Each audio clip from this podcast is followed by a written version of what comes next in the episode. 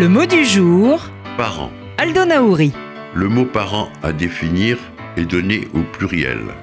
Il dérive du latin parens, lui-même dérivé de parere qui signifie enfanter, d'où le terme médical de parturition pour désigner l'action de l'accouchement.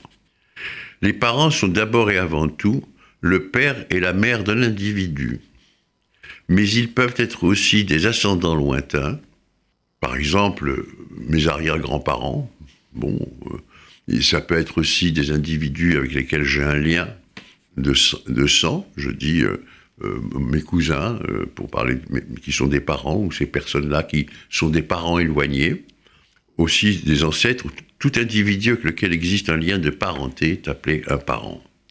Les grands-parents ne le sont pas du tout en taille, mais en rang dans la généalogie, comme les beaux-parents ne sont pas nécessairement beaux. Ils sont simplement, on dit cela, pour pouvoir éventuellement les amadouer parce qu'on les craint.